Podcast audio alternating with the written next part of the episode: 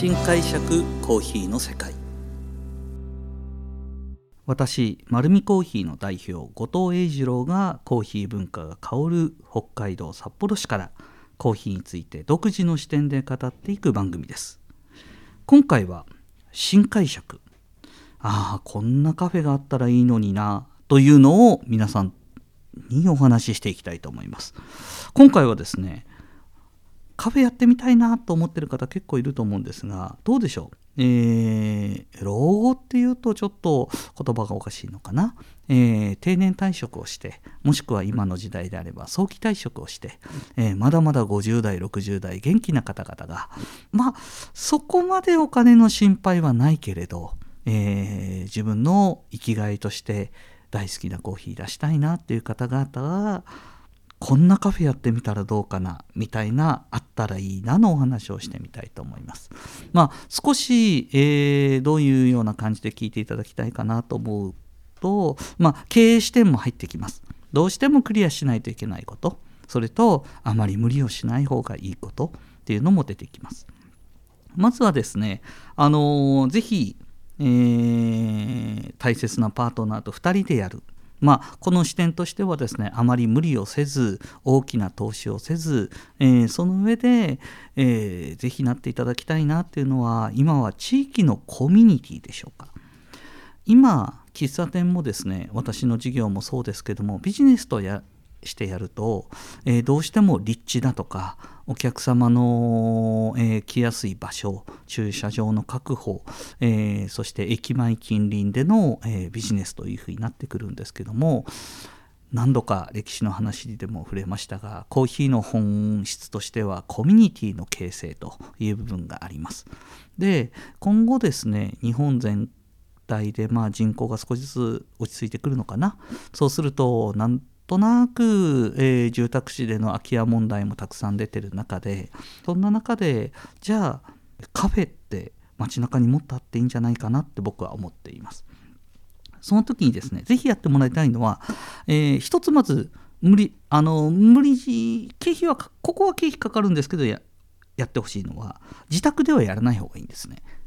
自宅兼カフェは、やはりですね、生活と仕事の区分けができないこと。それとやはりですね周りに住んでる人方の見る目というのもどうしても存在します。ご近所さんもいると思います。そこが生活圏なのかビジネス圏なのかそこは分けないといけない。なのでご自宅の2個隣の空き家でもいいです。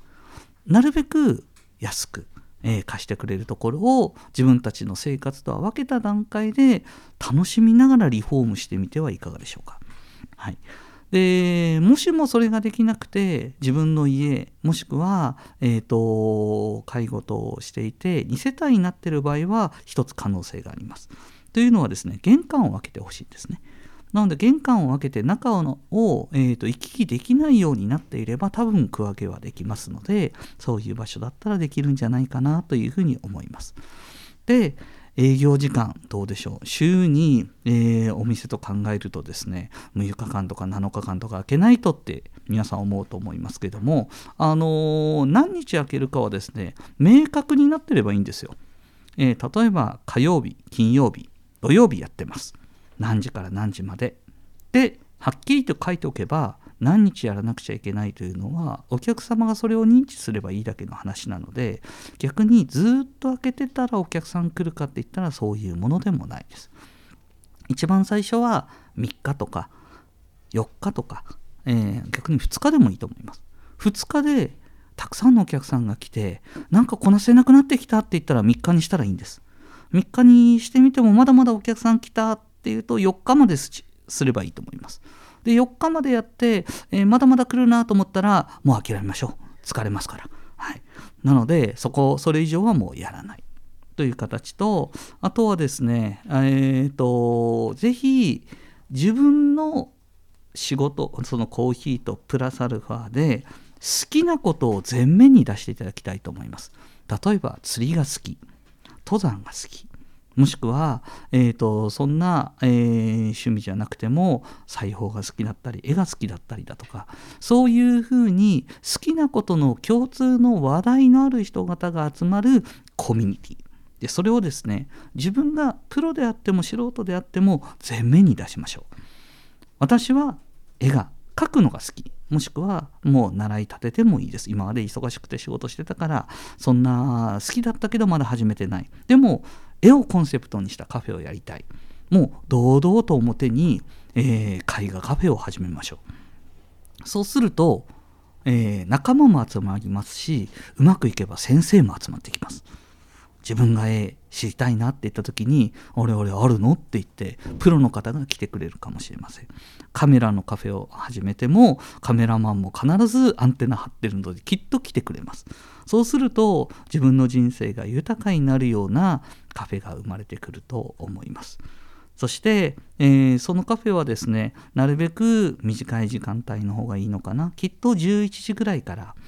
えー、お昼そして夕方4時ぐらいまでで多分十分だと思います。後の時間帯はですね逆に午前中分けておいて、えーと、その空間をコミュニティスペースとして貸し出してください。例えば今公民館とかが減ってきています。人が集まる場所が減ってきてますので地域の方々に、えー、どうぞ会議やるなら集まってくださいと、まあ、夕方以降に、えー、集まるのにもどうぞ、えー、貸し出しスペースとして。ただ必ず有料で。えー、安くてもいいので無料にするとですねこれはあの無料をやらない理由っていうのはさまざまなトラブル対策なんですよ。無料であるっていうことは、えー、公園と同じような空間って誤解する方もいらっしゃるので、えー、ずっといていいんじゃないのっていう方が出てきてしまいますので、えー、必ず有料化すると、え多分そのコミュニティは出てくると思います。あとはですねあの、お食事やなんかそれと、えー、フード類やなんかどういうのを出したいかなっていうのはですねあまり凝り固まったイメージはなくてできる範囲でやればいいと思います。まあ旦那さんは、えー、コーヒー担当。で奥様は、えーと、家庭料理の担当でもいいです。まあお食事をやってもいいですしクッキー焼いてもいいですし簡単な軽食程度でも全然構わないと思います。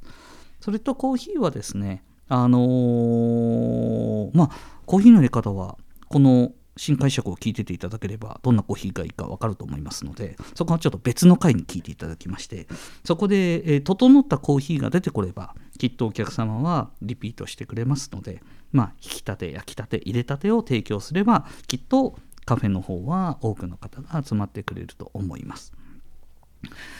まあそんなカフェがですね僕は実はこんなカフェがあったらいいなってお話したかったのは駅前に欲しいんですね今。地下鉄だとか、えー、JR の駅前コミュニティのところに、えーと、ぜひ作っていただきたいなというふうに思います。そして夫婦のカフェの夕方以降、ぜひ学生さんに、えー、曲がりカフェなんかいかがでしょうか。えー、お酒を軽く飲めたりだとか、えーと、学生が夜の時間帯集まれる場所として、えー、そういう場所が貸し出せるよっていうのが分かる形で、え、週に1回でも2回でもいいです。え、必要なのはセキュリティだけなのでそこの部分はきちっと、え、鍵の管理だとか、え、インターネットから、えーと、予約ができるだとかなんとなく難しそうに思うかもしれないんですけども一番最初にその辺を整えておくとすごく楽です。なのでそんなようなカフェがどの駅前にもバス停前にもそして、えーと、地下鉄前にも、えー、カフェがどんどんどんどんできてきて、えー、負担が少なくなってきて、えー、人が集まり、えネットやメールでは感じられない人肌のある、え感覚がコミュニティが生まれたらいいなというふうに私は思っています。まああのー、この後はですねこのこんなカフェがあったらいいなはまた別バージョンで話をしていきたいと思います今回は、まあ、住宅地そして、えーと、50代60代の方が、えーと、やるにはこんなのいかがというような話をさせていただきましたまあ、このようにですね、コーヒーにまつわることを独自の視点でお話しさせていただいております。丸見コーヒーは札幌市に4店舗あります。ぜひ自分に合うコーヒーを見つけに来てください。ありがとうございます。